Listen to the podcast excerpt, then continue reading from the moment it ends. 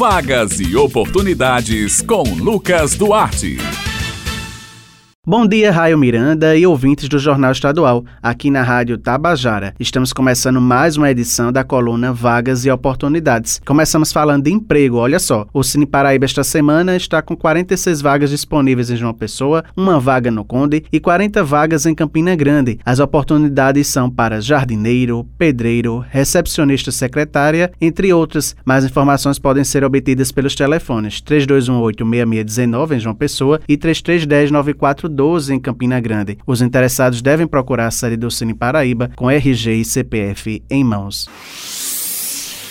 O Sistema Nacional de Empregos de Campina Grande, o CINE-CG, está oferecendo um total de 70 vagas de trabalho para diversos cargos disponíveis para a cidade. A maioria das vagas exige experiência de seis meses nos cargos, comprovada na carteira de trabalho. As vagas são para ajudante de carga e descarga de mercadorias, vendedor, engenheiro civil, entre outras. Para se inscrever, o candidato deve procurar o órgão de forma remota e apresentar a carteira de identidade, CPF, carteira de trabalho e currículo atualizado. Mais informações informações podem ser obtidas pelo telefone 3343 1486.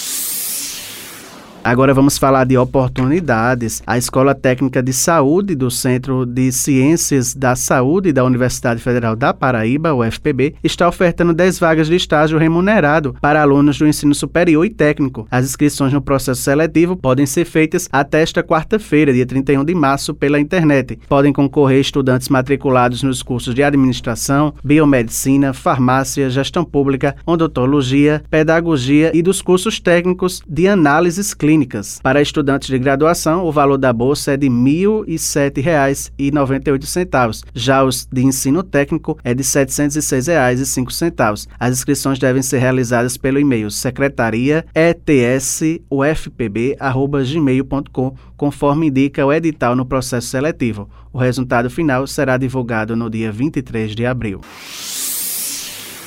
Está disponível para consulta o edital de seleção de boas práticas relacionadas à primeira infância na América Latina para integrar a nova plataforma virtual de projetos do IAB. As inscrições são gratuitas e poderão ser feitas entre os dias 6 e 16 de maio de 2021 através de um formulário que será disponibilizado. A plataforma virtual de projetos do IAB reunirá ações e experiências de boas práticas em diversas áreas, tais como mobilidade urbana, habitação de interesse social e outras. O edital de chamamento está disponível nas versões em espanhol e em português e podem ser acessados no site iabsp.org.br